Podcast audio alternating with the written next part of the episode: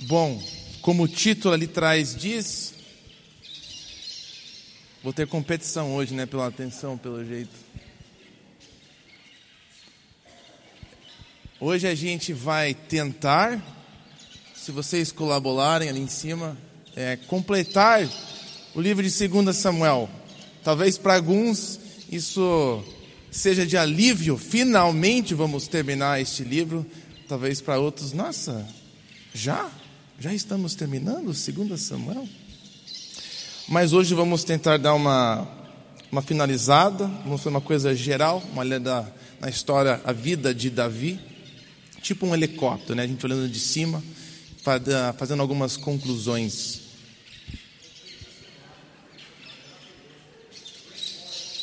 Legal, bem. É, não sei o que falar sobre isso. Mas Retorno do rei, é, estamos vendo a, o retorno de Davi, ele estava fora de Jerusalém, vamos ver ele voltar agora, e nós vamos, através dessa história, tentar responder duas perguntas. Vamos deixar bem simples hoje, tá? Algumas conclusões que queremos tirar. Primeira, é luz dessa história toda, o que, que isso nos ensina, o que, que a gente pode aprender sobre nós mesmos. E segunda, o que que essa história, o que que isso nos ensina sobre Deus? Então, duas coisas simples, duas perguntas para você ter em mente durante a nossa leitura, tá? Hoje. E semana passada eu estava aqui dando um aviso e de manhã aqui na escola dominical, semana passada estava tudo tranquilo, mas chegou no almoço eu já estava assim quase não falando mais. Não sei se quem esteve aqui semana passada percebeu, não estava conseguindo falar. E fica meio engraçado, né? Falar daquele jeito. A noite foi piorando e até foi engraçado conversar com as pessoas e ter uma voz mais ridícula, né? E rindo, não saía som nenhum e coisa assim. Engraçado. Segunda-feira continuou, acordei basicamente sem voz. E de manhã eu até que estava meio, ai que legal, né? É, mas aí, conforme o dia foi passando, fica assim, é chato não poder falar quando você quer falar alguma coisa, quando você precisa, quando alguém está em outra parte da casa, você quer avisar, você quer pegar, você tem que andar até lá e tocar na pessoa, você não consegue falar direito, né? Foi começando a me irritar essa, esse problema da minha voz, segunda-feira. Já chegando no terceiro dia aqui, estava em cima ali com o João no escritório, e às vezes me perguntava uma coisa, dava uma vontade de falar, e aí tinha que escrever para ele. ele. Aí para aí que eu vou te dar um recado aqui pelo, pelo WhatsApp. Mas mesmo assim era meio limitado. E quando eu queria falar, mesmo tinha que respirar fundo e falar bem devagar, e escolher as palavras, né? escolher o que, que eu quero falar, se isso vale a pena falar para ele ou não, porque vai doer um pouco a minha garganta. Achei interessante essa noção que a gente consegue comunicar com barulhos. Com certeza, essa farra ali em cima é um tipo de comunicação. A gente não entende nada, parece, é, parece isso aí. Engraçado que a gente escuta línguas que a gente não não conhece, né? E parece isso, parece uma bagunça. Se a gente mudar um pouquinho ah, do, da nossa voz, a tonalidade, o acento, parece que a gente está falando nada. Bem fácil falar e não falar nada. Né? Se eu tiver olhar aqui na cadeira, no lado aqui passando a cadeira, desce aqui para assim, ninguém nada. Né? Parece que eu não falei nada. Eu falei nada. Fui falando, a gente vai engolindo, tirando alguns sons é louco como a gente consegue decifrar uma série de, de barulhos. É incrível como um bebê, eu ainda não entendo totalmente isso, né? Uma criança, não sei se você lembra de como você aprendeu a falar. Como é que foi o processo? Você lembra dos passos que você tomou? Assim, de, falar, poder se comunicar e se expressar. Eu lembro que quando eu vim para cá com uns 4, 5 anos, eu lembro um pouquinho do processo de aprender português. Eu lembro que eu ia para o vizinho. A Maria Helena não está aqui, mas é, eu lembro que aos pouquinhos eu ia aprendendo assim como falar. Eu ia lá, eu bati na porta e tinha uma frase que eu decorava, que era: "O Davi pode brincar?" Aí a mãe dele saía e falava: Aí eu corria para minha mãe. Corria lá e mãe, ela falou: "O que, que é isso?" Ela falou: "Ah, falou assim, então fala assim." Aí eu voltava e e aos poucos, né, eu lembro de coisas assim. Eu lembro aqui também na igreja que eu chegava e não entendia nada com as outras crianças. E eu acho que eu fiquei traumatizado, que minha mãe me disse que chegava ao ponto que eu ficava só no meio do círculo fazendo careta. assim para eles, eles só davam risada. Mãe, esse cara não sabe falar ainda, ele é grande, né? Olha. E eram essas coisas aqui, esse processo de aprender a falar. Mas o dom de poder comunicar e se expressar é uma das coisas que nos faz meio especiais de todos os animais, digamos, né? Essa forma alta que a gente tem de comunicação. Eu estou aqui em cima de pé fazendo um monte de barulho, estou transmitindo para vocês ideias que eu tenho aqui dentro da minha cabeça, está entrando na sua, às vezes não entra tão bem como outras. Mas não é meio fascinante isso? E ver uma criancinha que começa com. Começa assim, fazendo nada, ele vai aos poucos ouvindo, escutando repetindo. É engraçado, pelo menos é comigo assim, a criança vai. Sabe aquela fase que ela começa a falar nada, mas fala bastante? É, parece que é uma fase que ela vai pegando, e fica assim. Aí você desce para conversar e você quer conversar na linguagem deles, né? Você fala com eles, e ela olha assim tonto, né? Você não sabe falar, mas aí você fala normal, parece que ela está acostumada de ouvir os sons, mas não consegue repetir muito bem, né? O jeito que a gente faz. Até parece que reconhece quando você está falando besteira. Besteira não, mas está falando nada a ver, né? Uma coisa.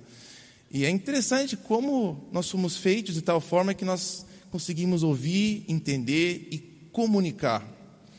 E Deus escolheu comunicar a nós através deste livro, como uma forma primária Interessante isso. Então, essa história, é por isso que estou fazendo essas duas perguntas. O que, que essa história nos ensina sobre nós, que Deus quer falar com a gente sobre nós? E o que, que ela nos ensina sobre Deus? Nós vamos, é, então, começar lendo a partir do capítulo 19. Eu tenho o texto aí para vocês, se você não tiver uma Bíblia de verdade com você, você pode seguir, mas encorajo vocês a seguirem na sua, se você tiver ela aí com você. 2 Samuel capítulo 19, vai ser o início da nossa leitura. E antes disso, gostaria de orar para nós começarmos. Senhor, queremos entregar esse tempo nas tuas mãos. Pedimos que o Senhor fale com a gente. Nós queremos ouvir a tua voz através dessas tuas palavras aqui preservadas para nós. Confiamos e cremos que essa é a tua vontade para nós. Amém.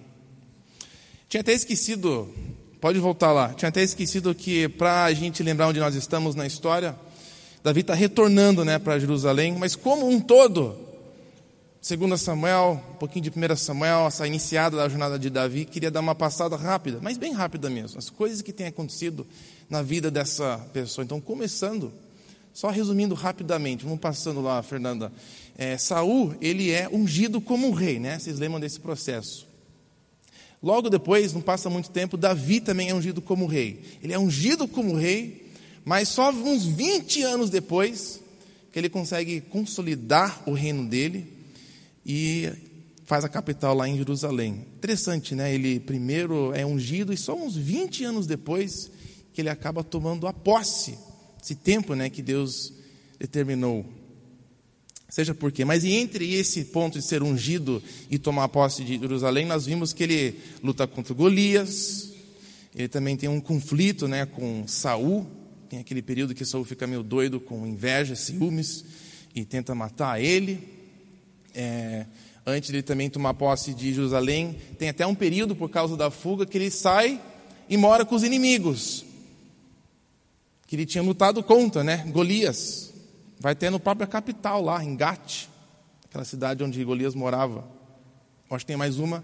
Finalmente, é, Saul e Jonatas morrem, e aí é que ele começa a consolidar o reino de Israel.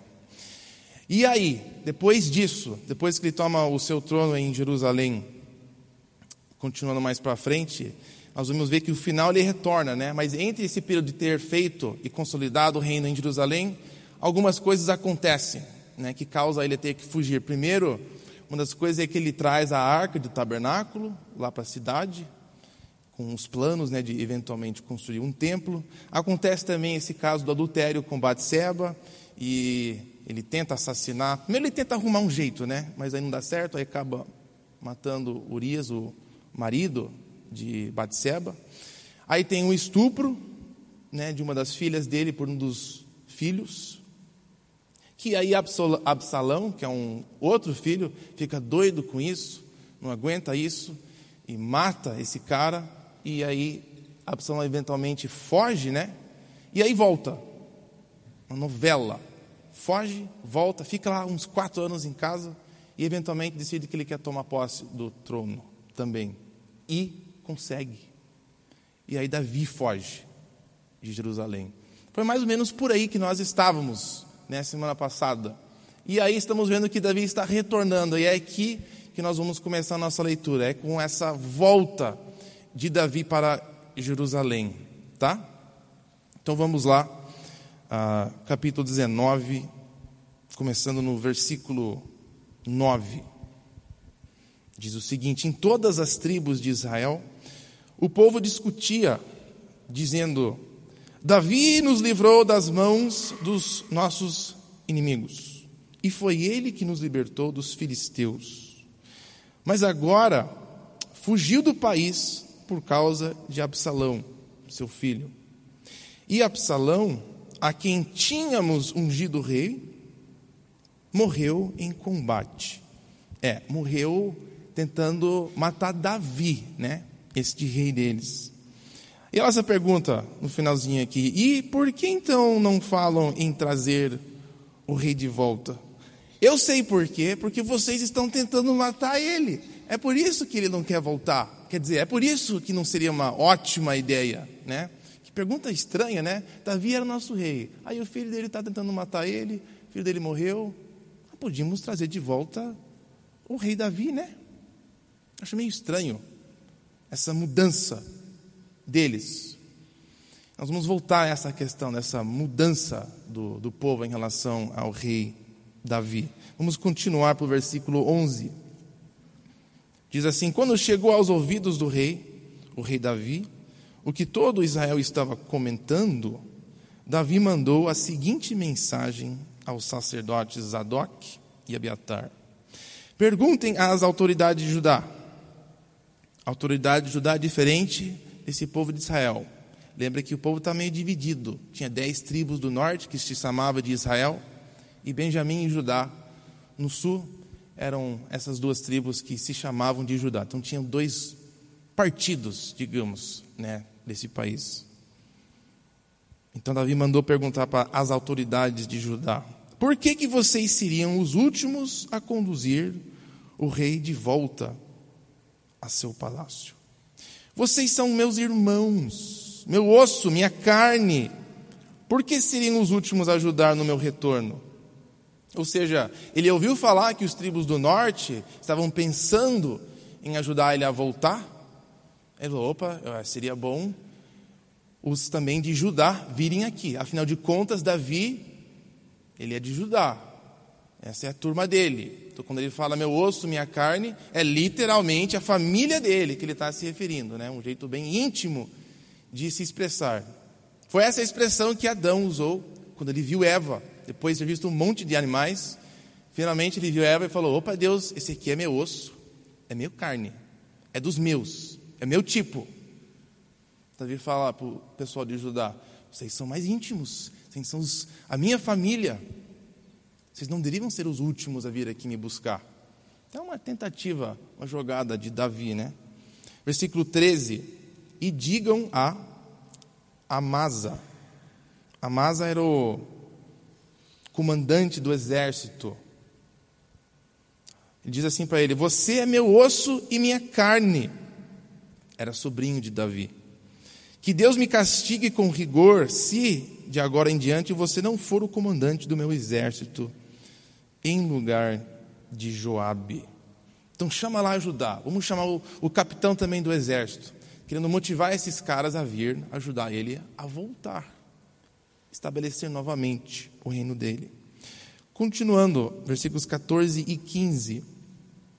E essas palavras de Davi conquistaram a lealdade unânime de todos os homens de Judá.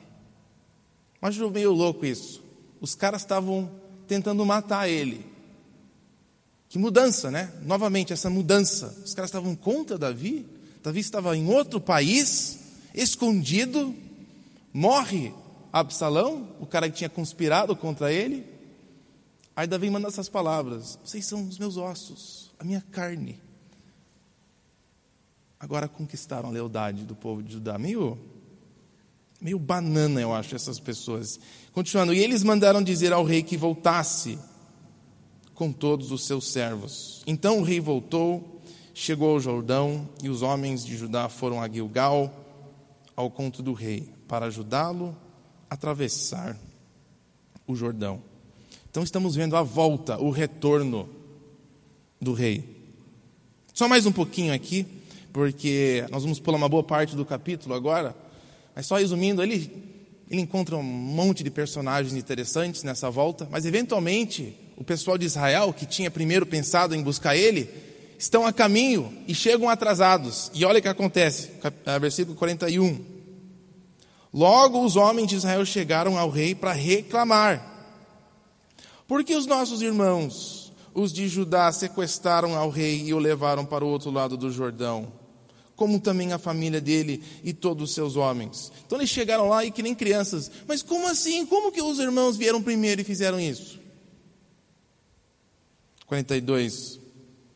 Os homens de Judá responderam aos israelitas: Nós fizemos isso porque o rei é o nosso parente mais chegado. Por que, que vocês estão irritados? Acaso comemos das provisões do rei? Ou tomamos dele alguma coisa? Por que, que vocês estão tão irritados? Por que, que vocês estão bravos? Que a gente veio aqui primeiro. Essa frase, acaso comemos as provisões? Eu imagino que seja alguma coisa meio sarcástica, mas eu não, não entendo muito bem essa a lógica. Mas eu acho que a ideia é: será que a gente, nós não prejudicamos Davi? nós não estamos roubando nada, por que, que vocês estão irritados? 43. Os israelitas, o povo do norte, disseram aos homens de Judá: Olha, somos dez com o rei. Como assim somos dez com o rei? É que a ideia é de doze tribos, né? A parte do norte tinha dez, a parte do sul tinha dois. Então o pessoal de lá falou: olha, nós estamos em 12, nós somos 10. Então, se o rei é de todos, nós temos 12 partes no rei. É muito maior, é o nosso direito, então, sobre Davi do que a de vocês. Agora eles estão brigando sobre Davi. Um tempinho atrás eles estavam querendo matar Davi. E agora está aquela luta em cima de não, eu quero, não, eu quero, eu quero mais, não, ele é meu. Está essa luta. Lembra dessa primeira pergunta que eu fiz? O que, que essa história sobre Israel nos ensina sobre nós mesmos. Uma das coisas que a gente vê na Bíblia é que o povo de Israel muitas vezes nos ensina sobre nós. Ela nos confronta com nós mesmos, quem nós somos. Vamos só terminar aqui e a gente volta a falar um pouco mais sobre isso. É, estava aqui, é porque nosso direito sobre a vida do que vocês. Isso. Por que nos desprezaram? Nós fomos os primeiros a propor o retorno do nosso rei. Parece tão criança. Mas a gente foi o primeiro que a gente queria vir aqui. Mas os homens de Judá falaram ainda mais asperamente do que os israelitas. Provavelmente envolveu alguém xingando alguém. Isso aqui é um jeito da Bíblia falar de um jeito bem assim, legal, né? Que teve um momento ali que eles estavam xingando um ao outro. Vão ficar ofendidos versículo 1 do próximo capítulo, também estava lá um desordeiro chamado Seba, filho de Bicri, ou Bicri, de Benjamim. Esse cara é mencionado poucas vezes na Bíblia, e a qualidade dele é de ser um desordeiro. Que legal ter isso, né? Como a sua reputação para sempre. A palavra eterna de Deus e você é sempre associado de ser isso aí, um desordeiro. Coitado. E ele tocou uma trombeta e gritou: Não temos parte alguma com Davi. Nenhuma herança com o filho de Jessé. Vamos para casa. Você viu essa briga? Parece duas crianças, né? Não, eu falei primeiro. Não, eu falei, não, eu cheguei primeiro. Não, mas eu falei, é meu. Eu lembro que eu cheguei na eu cheguei numa igreja lá, que eu estava trabalhando uns anos atrás, e tinha uma brincadeira, não uma brincadeira, mas tinha um negócio com os adolescentes de. É, sabe quando você fala, você está indo para o carro e tem muita gente, você fala, ah, eu, eu vou sentar na frente, não sei se tem isso aqui. Como é que fala isso?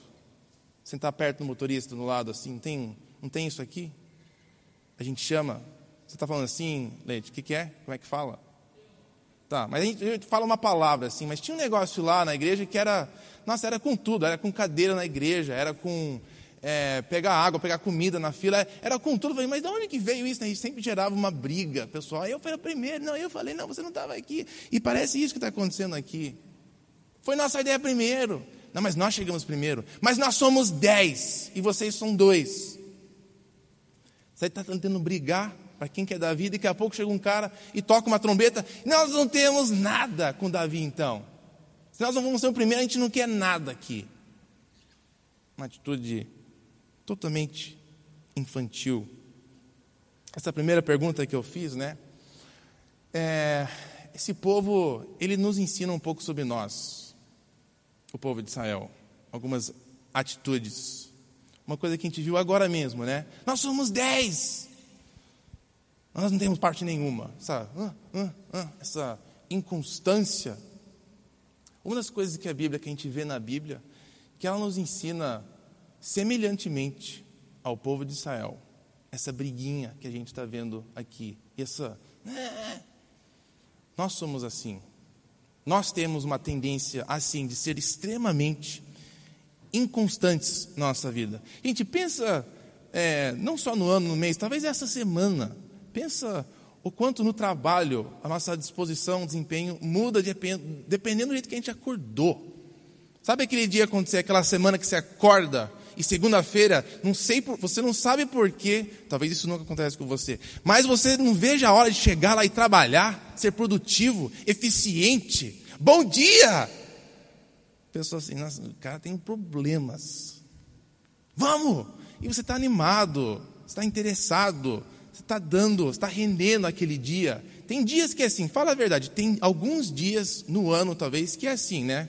A gente está interessado, está legal o trabalho aqui, nossa, estou gostando, eu gosto do que eu faço. E parece que talvez passa algumas horas, ou é dias, ou é semanas, e parece que está tudo ruim. O que, eu estou fazendo na minha vida? Melhor se eu tivesse morrido no sono ontem.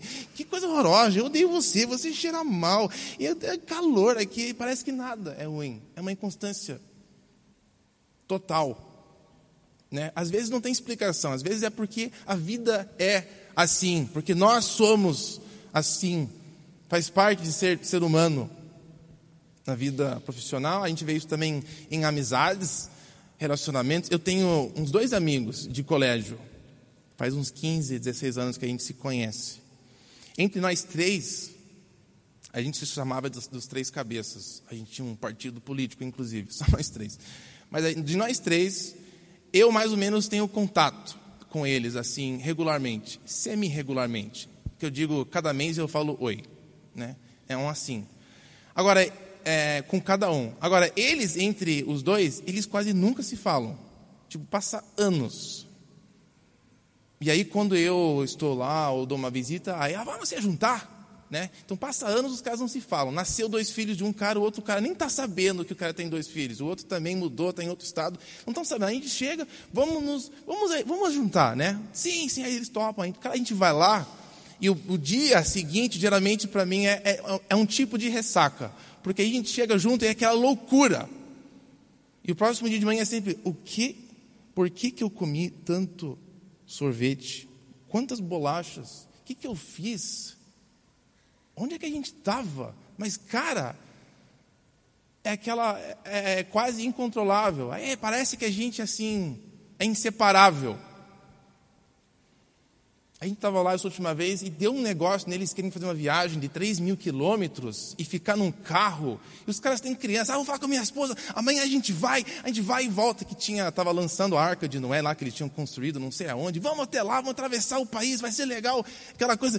Cara, mas isso aqui é uma loucura. É uma loucura, vai ser maravilhoso isso aqui. Próximo dia não vai dar. Sabe aquele negócio assim? Eles são, eles são assim. A gente é assim às vezes na, na vida. Tem dias que a gente está animado, dias que a gente não está tão né, animado. Infelizmente, nós temos uma tendência de também ser assim com Deus, de nossa vida também ser assim, meio inconstante. chegando nessa parte do ano, vamos pensando no final, né? Já vai começando a sonhar sobre como é que vai ser o ano que vem. Às vezes a gente vai fazendo essas mudanças. No ano que vem, cara, vou mudar minha vida de oração. Ano que vem eu vou ler a Bíblia toda. Não sei se você já fez uma coisa assim. Às vezes tem momentos que a gente está tão com a vontade de conhecer mais a Deus, andar mais próximo. Nossa, eu vou orar hoje à noite. Vou orar. Só eu e Deus. A gente tem umas, uns momentos assim, né? E parece que passa um tempo e. e... Ah, acho que não vai dar. Ah, amanhã, começa amanhã mesma coisa com qualquer outra coisa que a gente começa, né? Dietas e outras coisas são bem semelhantes. Então, infelizmente, nós temos essa tendência. Isso faz parte, né, da da vida. A gente tem que levar isso em conta às vezes para a gente se preparar. Então, ah, a gente tem um problema, se nós somos assim, né? Se nós reconhecemos que temos esse tipo de tendência ou problema, então, se você quer, digamos, eu quero melhorar minha vida, quero conhecer mais, eu quero ler mais a Bíblia, eu quero separar um tempo para orar mais. Então, cara, você quer fazer de manhã ou de noite? Vamos, comece a se organizar, se planejar. Tome essa atitude com alguém para te encorajar. Todos nós precisamos disso, porque a gente é assim. Vai ter momentos que a gente está. É", e vai ter um amigo que você vai precisar para te encorajar. É por isso que a gente precisa de um e do outro. É por isso que a igreja está aqui. Então, quando a gente reconhece que somos assim, nós podemos tomar alguns passos para ajudar né, um pouco isso. Você tem problema de acordar cedo, não consegue fazer nada, você é uma pessoa que, não, nossa, de manhã não funciona até umas duas, três horas depois que eu acordo. Se você é assim, então não vai tentar fazer oração de manhã, você acorda e fica, Senhor, obrigado. Não vai, não dá de manhã, se você é assim. Talvez você precisa separar um tempo, né? Então, então não vai ficar acordado super tarde. Não vai é, deixando que o tempo passe sem você dividir e separar. Então não é de manhã, então vou separar um tempo à noite. Então marque um tempo à noite. Tá, depois desse horário não vou desligar a televisão, vou desligar o celular. Não dá para desligar a internet, né? Estourar uma bomba em algum lugar. Não dá para estourar, uh, desligar a internet, mas desligar ela na sua casa, Tentar fazer um tempo à noite para você ter um a sós com Deus. Eu acho que é, é, bom a gente levar em mente essas coisas, nos ajuda. Então essa história ela, ela faz isso um pouco com a gente, nos confronta com essa inconstância, né? Nós somos, temos essa tendência. A outra coisa que eu fico pensando nessa história que a gente viu sobre nós mesmos, né, que ela ensina, você, no início, eles estavam falando assim, né? Ai, Davi, antes da gente querer matar ele, lembra como era bom Davi? Lembra quando ele lutava as nossas batalhas? Antes da gente querer ele, fazer ele fugir, ficar escondido, morando numa caverna, ele era tão legal, não era? Afinal de contas, ele lutava as nossas guerras, nos libertava. Essa duplicidade da parte deles. Muitas vezes, semelhante a Israel, a gente, com a nossa vida, também com outros, nós temos segundas intenções né, nas coisas que a gente faz. E é um alerta para a gente tomar cuidado de buscar Deus. Por que, que a gente busca Deus muitas vezes? Né, se, for, se você for parar e pensar, eu busco a Deus porque eu simplesmente, simplesmente quero buscar Ele? Simplesmente porque eu acho Ele maravilhoso? Simplesmente porque eu adoro ouvir a, a voz dEle? Será que às vezes também a gente busca e nós temos umas segundas intenções? Eu quero alguma coisa de Deus. Quero que Ele faça algo por mim. Eu acho que se eu fizer isso, se eu mudar essa parte da minha vida, provavelmente Ele vai me dar uma forcinha. É, não vou falar que idade que eu tinha, mas eu já andava lá fora sozinho, sozinho. Andava lá fora sozinho, sozinho. É, já caminhava sozinho fora de casa. Eu adoro inverno, eu adoro neve, e eu consegui me convencer de que, dependendo de como é que a minha vida ia durante o ano, Deus me dava mais neve. Ridículo pensar assim, mas eu já me convenci de coisas absurdas, e essa foi uma delas. Lembro de tentar, não, Deus, esse ano é, ano que, é sempre promessa do ano que vem, não era nunca baseado no ano passado, né? Mas chegando no inverno já começava a falar, mas vamos orar e, ah, Senhor, né, não sei o que, orando. Eu sei que tem pessoas que moram na rua, mas eu posso até ajudar alguns esse inverno se você mandar um monte de neve. É ridículo pensar assim, mas a realidade é que nós muitas vezes buscamos a Deus assim, com segundas intenções. Não vale a pena fingir que isso não existe. O que basta a gente fazer é apenas confessar isso a Ele. Falar isso faz parte do processo. Você não está enganando ninguém. Então, olhando essa história, esse retorno, eu acho que essa narrativa providencia um pouco né, de o que a gente pode aprender sobre nós. A outra parte, o que a gente pode aprender sobre Deus, queria olhar nesse próximo versículo, versículo 2 do capítulo 20 né, a gente lembra que a gente estava. Ele tá, Davi está voltando, teve aquela briga sobre ele, dos tribos do norte e as tribos do sul, de Judá. Diz assim: Então todos de Israel abandonaram Davi para seguir Seba, o desordeiro. Mas os de Judá, carne e osso de Davi, diz assim: permaneceram com seu rei e o acompanharam desde o Jordão até Jerusalém. Essa palavra eu sublinhei, permaneceram, ela é interessante. E ela eu acho que fornece para a gente um, um conceito bem legal. Esse povo permaneceu fiel. Essa palavra literalmente significa colar ou grudar. Colar ou grudar. A palavra davak.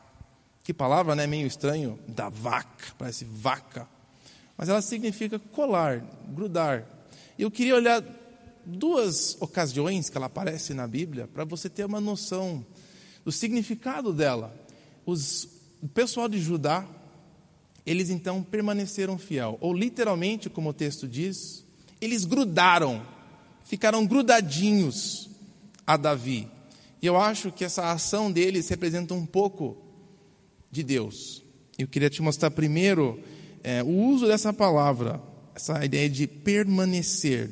Vou colocar aqui um texto de Jó, onde ela descreve uma parte do dragão. Sabe que em Jó, capítulo 41, tem uma descrição de um animal chamado Leviatã. Possivelmente um dragão. Era um monstro que respirava fumaça e fogo. Então, é possivelmente um tipo de dragão. Mas eu vou ler essa trecha aqui que diz assim: É Deus falando aqui com Jó. Quem consegue arrancar sua capa externa? Falando desse dragão. Quem se aproximaria dele com uma rédea? Quem ousa abrir as portas de sua boca, cercada com seus dentes temíveis? Suas costas possuem fileiras de escudos firmemente unidos. Cada um está junto do outro, que nem o ar passa entre eles, grudadinhos.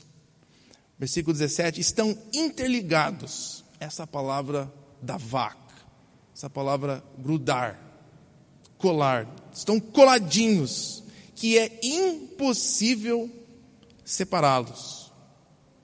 E outra vez, mais para frente no livro, versículo 23, as dobras de sua carne estão fortemente unidas, a mesma palavra.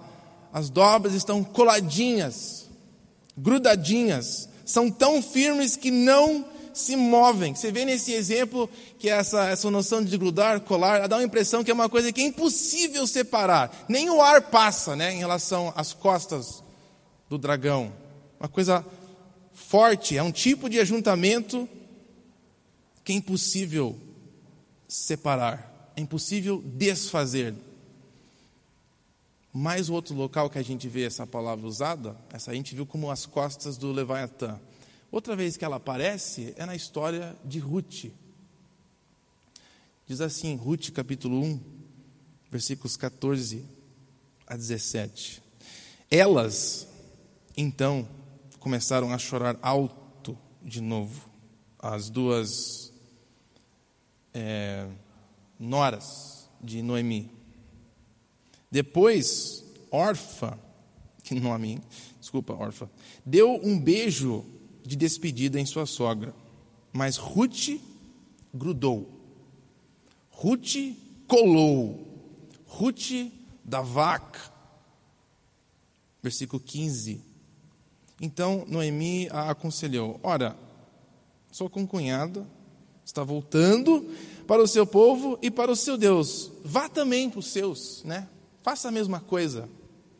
Mas olha, a Ruth, ela tinha colada, ela tinha grudada na sogra. Olha o que ela fala. Não insistas comigo que te deixe e que não mais te acompanhe. Aonde fores, irei. Aonde ficares, ficarei. O teu povo será o meu povo, o seu Deus será o meu Deus. Essa atitude de alguém que gruda, que cola. Versículo 17: Onde morreres, morrerei, e ali serei sepultada. Que o Senhor me castigue com todo rigor, se outra coisa que não a morte me separar de ti. Um tipo de compromisso quando alguém cola com outra pessoa é desse nível, que só a morte então agora vai separar. E é por isso, é por isso que esta é a mesma palavra, a primeira vez que ela é usada é a mesma palavra no livro de Gênesis, capítulo 2, quando Deus faz o homem, a mulher, a intenção dele, esse tipo de cola. Gênesis capítulo 2, versículo 24, se não me engano, eu tenho ele ali. Por essa razão, o homem deixará o pai e mãe e colará, ficará grudadinho a sua mulher, e eles se tornarão uma só carne. Viu? Uma justificação bíblica de, de você ficar grudadinho no seu amor, coladinho tá? Está na Bíblia, a Bíblia diz que pode. Esse tipo de cola, esse tipo de compromisso é uma coisa que não se desfaz humanamente. É o tipo de compromisso que Deus quer, que Ele estava buscando. É o que esse pessoal de Judá demonstrou com Davi. Não, a gente não vai embora. Está difícil aqui, mas a gente vai ficar grudadinho, coladinho. Estamos comprometidos com você. Agora, eu pego, é, a pergunta que eu fiz né, era sobre o que isso nos ensina sobre Deus. Bom, chegando nessa coisa do casamento, dessa união, lembrando que na Bíblia o casamento ele representa algo. O livro de Efésios diz que essa união entre o homem e a mulher, uma das razões que Deus criou isso, não só porque ele queria ver duas pessoas grudadinhas, não é uma atenção do alvo principal, os duas pessoas, mas o alvo principal é de manifestar o tipo de relacionamento que Deus quer com a gente. Então eu acho que isso representa o tipo de compromisso, relacionamento que Deus oferece a nós. Esse é o tipo de compromisso que Ele exige de nós, porque Ele oferece isso a nós. Então acho que essa, essa palavra é o tipo que viajei com ela, eu sei eu, tava, eu comecei a pesquisar ela, fiquei, nossa, que interessante, né? E comecei a pensar sobre o caráter de Deus. E como Deus demonstra isso na história de Israel, vez após vez, mesmo depois de traição e de traição, Deus continua constante e fiel porque ele grudou com o seu povo, ele se comprometeu. Por que, afinal de contas, que Davi retorna a Jerusalém? Esse cara que não merece voltar, cometeu adultério, assassinou, tentou esconder o negócio. Esse cara, não, nesse sentido, ele não presta. Mas Deus acabou se comprometendo com ele. Deus está ligado, grudadinho. A volta de Davi, Davi, a volta de Davi demonstra essa fidelidade de Deus com ele e também um sinal para nós do tipo de Deus, do tipo de relacionamento que ele nos oferece através da pessoa de Jesus. Mas Dimas, você falou que a gente é inconstante. Você falou que a gente né, temos intenções, segundas intenções. Como é que a gente vai oferecer a Deus isso? Deus fala uma coisa interessante mais para frente nos profetas, Oséias, capítulo 11. Eu acho muito legal essa fala dele. Ele falando com o povo, né?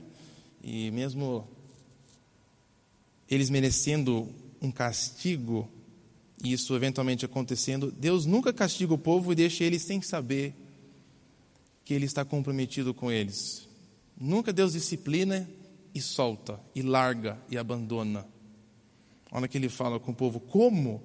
Como posso desistir de você, Efraim? Como é que eu posso entregá-lo nas mãos de outros? Israel, como posso tratá-lo como tratei Admar? Como, faço, como fazer com você o que fiz com Zebuim? O meu coração está enternecido, enternecido. Despertou-se toda a minha compaixão. Próximo, capítulo 14, versículo 1. Deus falando: Volte então, Israel, para o Senhor, o seu Deus. Seus pecados causaram a sua queda preparem o que vão dizer e voltem para o Senhor. Peçam-lhe, perdoa todos os nossos pecados e, por misericórdia, recebe-nos para que te ofereçamos o fruto dos nossos lábios. Essa, esse relacionamento, esse compromisso que Deus nos oferece, o que Ele pede da nossa parte é reconhecer quem nós somos, de reconhecer essa inconstância, de reconhecer que temos intenções, segundas intenções com Ele muitas vezes. É isso que Ele pede de nós. Aí Ele promete no versículo 4, olha que coisa maravilhosa: Eu curarei essa tua infidelidade. Ou seja, Deus promete quando nós somos honestos, quando reconhecemos, quando nos arrependemos, eu curarei você. Eu trabalharei dentro de você e os amarei de todo coração. Deus promete curar essa tendência que nós temos. Ele promete tratar isso, e aí ele promete também, mas eu também, não só isso, mas eu vou amar você de todo o coração. Não só um pouquinho, não vou só apenas gostar, não vou segurar nada, não vou ficar amargo. Eu vou amar vocês de todo o meu coração. Então Deus nos oferece um tipo de compromisso que nós não podemos oferecer a Ele. Um relacionamento maravilhoso, de grudar a nós de uma forma que é impossível. A Ruth falou, né? Ela falou até que a morte nos separe, mas quando nós pensamos na cruz, nós vemos que para Deus nem a morte vai separar, nem a morte vai impedir que Ele venha a nós. Não tem nenhum obstáculo no caminho de Deus chegar-se a nós se a gente reconhecer essas verdades. Então, acho que eu queria concluir falando de três coisas tá, em relação a isso. Que quando a gente reconhece nós mesmos, acho que uma das coisas que a história de Davi e de Israel, no geral, nos ensina, quando nós somos honestos e chegamos a Ele com essa honestidade, reconhecendo essa inconstância e também essa duplicidade na nossa vida, nosso coração, nós enxergamos o caráter de Deus, a misericórdia de Deus, e isso nos atrai a Ele. Quando nós enxergamos esse lado de Deus, somos atraídos a Ele. Isso nos encoraja a confessar, a nos entregar. E aí a gente abraça essas promessas Ele promete curar nossa infidelidade. E se tivermos em qualquer momento uma dúvida sobre isso, se com o passar do tempo nós começamos a duvidar o tipo de compromisso que Deus tem com a gente, é só basta você pensar um pouco na cruz, pensar um pouco nos braços abertos de Jesus, pensar um pouco no que ele sofreu e passou, porque é, é um lembrete constante do jeito que ele se sente com a gente do tipo de compromisso que Ele tem com nós. Se temos é, uma dúvida se vale a pena entrar num compromisso desse tipo, essas histórias confirmam que é isso que Deus nos oferece, um Deus que sempre estará com a gente, um Deus que nos cura, que nos ama, que nunca nos abandona. Vamos orar? Senhor, nós queremos te agradecer por, por nos amar, mesmo quando nós, nos, nós, não, nos, nós não o amamos, de nos tratar de, de tal forma que nós nunca seremos capazes de te responder adequadamente. Somos gratos pelas promessas também que não merecemos. Somos gratos por todas as coisas que o Senhor coloca e faz na nossa vida, que vai além do que é necessário para a gente sobreviver, das pessoas, das circunstâncias e até mesmo das dificuldades. E obrigado pela tua palavra que nos conduz ao Senhor. Pedimos que o teu Espírito confirme, torne real essas verdades em nosso coração.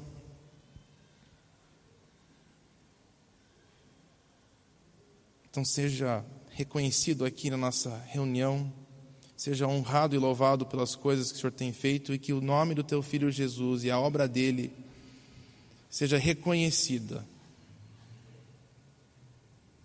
Enche o nosso coração com gratidão. Em nome de Jesus. Amém.